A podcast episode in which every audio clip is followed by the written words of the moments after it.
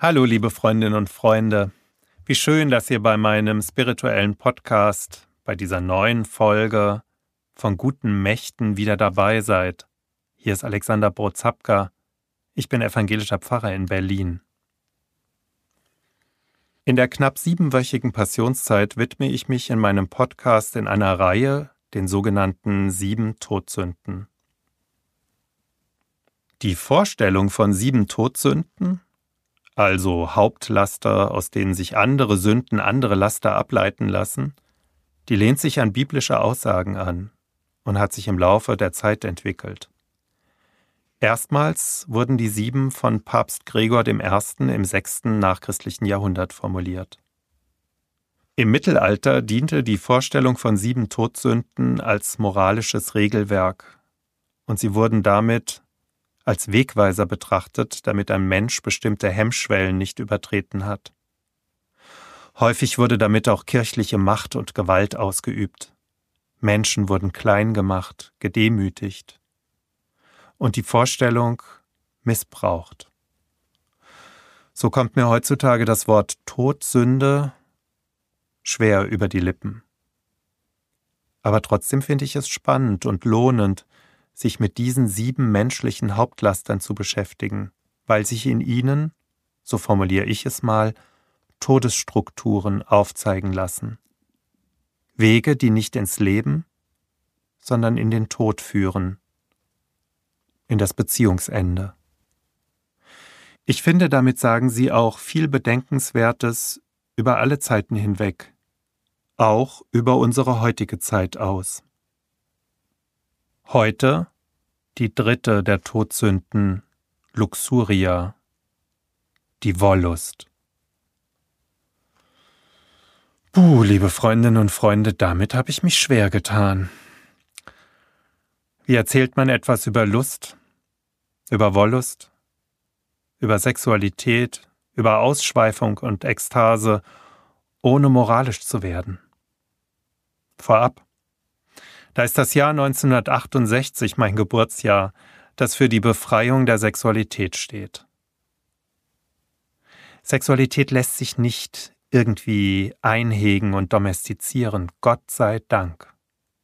Und so bin ich dankbar für dieses Jahr, in dem ich geboren bin, dass der erhobene Zeigefinger abgeknickt wurde und der Muff aus tausend Jahren scheinheiliger Doppelmoral beendet, denn es ist ja nicht so, dass die Leute nicht vorher schon das gemacht hätten, was sie gemacht haben, aber eben alles unter dem Mäntelchen oder dem Teppich dieser Doppelmoral.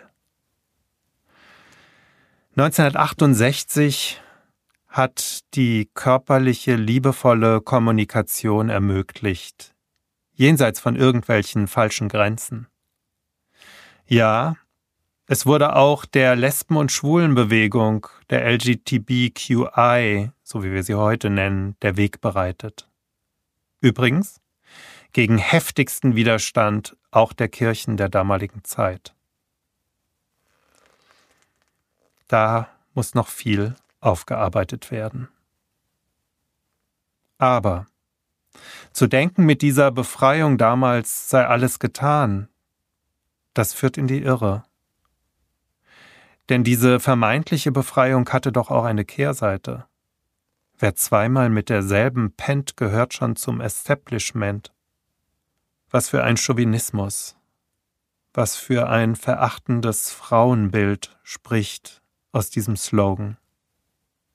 Der Pendel ist in die andere Richtung ausgeschlagen.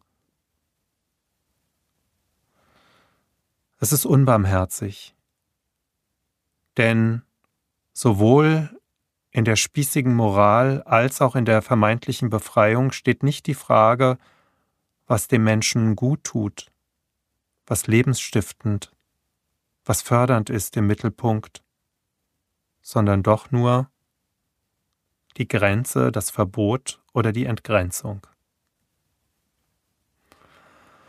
Heute leben wir über 50 Jahre später. Heute ist die ständige Verfügbarkeit von Sexualität an der Tagesordnung. Eine Entgrenzung allenthalben. Intimität und das Außergewöhnliche drohen verloren zu gehen, denn alles kann ja zum Konsumobjekt werden. Der Rausch steht so im Mittelpunkt von allem und wird zum Wert an sich.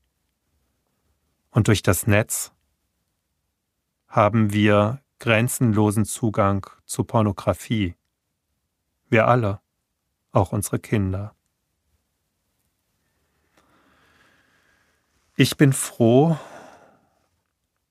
dass die Grenzen gefallen sind.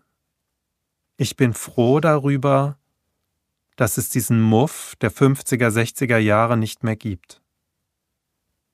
Paulus hat im ersten Brief an die Gemeinde in Korinth folgendermaßen formuliert. Alles ist mir erlaubt, aber nicht alles dient zum Guten. Alles ist mir erlaubt, aber nichts soll Macht über mich haben. Was hat alles Macht über mich heutzutage? Es ist gut und befreiend, dass die moralischen Grenzen Geschichte sind, Menschen beispielsweise nicht mehr nach ihrer sexuellen Identität beurteilt und bestraft werden. Hier gibt's noch einiges aus der Vergangenheit aufzuarbeiten, auch, wie gesagt, für unsere Kirchen. Es bleibt aber die Frage, was hat Macht über mich? Ich finde, das ist eine Gratwanderung, liebe Freundinnen und Freunde, und es fällt mir schwer, da die richtigen Worte zu finden. Es sollen keine moralischen Worte sein, aber doch Worte, die die eigene Verantwortung und die Beziehung zwischen Menschen in den Mittelpunkt stellen. Es geht doch immer um Wertschätzung und Liebe. Handele ich aber nur nach meiner eigenen Lust, nach der Wollust, übernimmt der Trieb die Steuerung von mir. Alles dreht sich nur noch um Sex. Und der andere Mensch ist dabei vollkommen unwichtig und austauschbar. Menschen, die sexsüchtig sind, die erzählen es immer wieder, wie sehr sie darunter leiden, wie einsam sie sich doch fühlen und wie schlecht am nächsten Morgen oder wann auch immer. Ich habe auch Menschen natürlich in meinem eigenen Freundeskreis. Manchen gelingt der Spagat vielleicht in einer sogenannten offenen Beziehung. Von vielen weiß ich aber auch, dass sie im Grunde ihres Herzens zutiefst unglücklich sind und sich nach einer liebevollen und auf Vertrauen gegründeten Beziehung zu einem anderen Menschen sehnen. Sie, wir alle wollen uns selbst und unserem Gegenüber doch ins Gesicht schauen können. Und am besten, man weiß auch den Namen des anderen. Ich war sehr, sehr überrascht, als ich in einer Fortbildungswoche im Kloster war bei meinem geistlichen Lehrer, einem katholischen Priester, Pater Reinhard. Wir sind als Gruppe mit ihm ins Gespräch gekommen, auch über Fragen der Sexualmoral. Wo sind die Grenzen zu ziehen? haben wir ihn gefragt. Klar, wir hatten alle unsere Antworten, aber wir wollten es von ihm, dem Priester, wissen und ihn vielleicht auch ein bisschen herausfordern. Keine Grenzen, sagte er. Es kann sie nicht geben. Wo die Liebe ist, ist alles möglich. Augustinus hat es mal folgendermaßen formuliert vor über 1600 Jahren. Liebe und tue, was du willst. Und so haben wir weiter gefragt und ihn versucht herauszufordern, aber er ist ruhig geblieben, der Pater Reinhard. Wir haben gefragt, wie ist es denn nun, wenn mehrere Menschen einander in Liebe begegnen, auch körperlich, also polyamorös leben? Wenn die Liebe leitend ist? Gegen die Liebe ist kein Kraut gewachsen, aber alle Beteiligten müssen sich prüfen, so war seine Antwort. Ganz im Sinne des Paulus, alles ist möglich, auch wenn nicht alles zum Guten dient. Aber wo die Liebe ist, da ist Gutes. Da ist auch kein Platz für die Wollust, die alles und jeden zum Objekt macht und nur die eigene Glut und die eigene Lust in den Mittelpunkt stellt und den anderen, die andere herabwürdigt. Liebe Freundinnen und Freunde, ja, ich habe mich schwer getan. Und am Ende muss wahrscheinlich jede und jeder selbst herausbekommen, was für ihn, was für sie gut ist, zum Guten dient. Ich jedenfalls bin froh darüber, dass unsere Sexualität befreit worden ist und nicht mehr irgendwelchen moralischen Gesetzen folgen muss. Ich bin froh darüber, dass wir Menschen frei sind in der Gestaltung unserer Liebesbeziehung.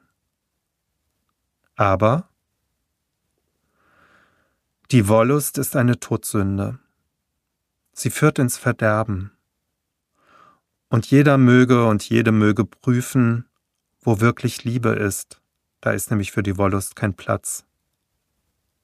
Jede und jeder mag das selbst für sich und für sein Gegenüber herausbekommen. Und Paulus und Augustinus können dabei vielleicht wertvolle Leitfäden sein.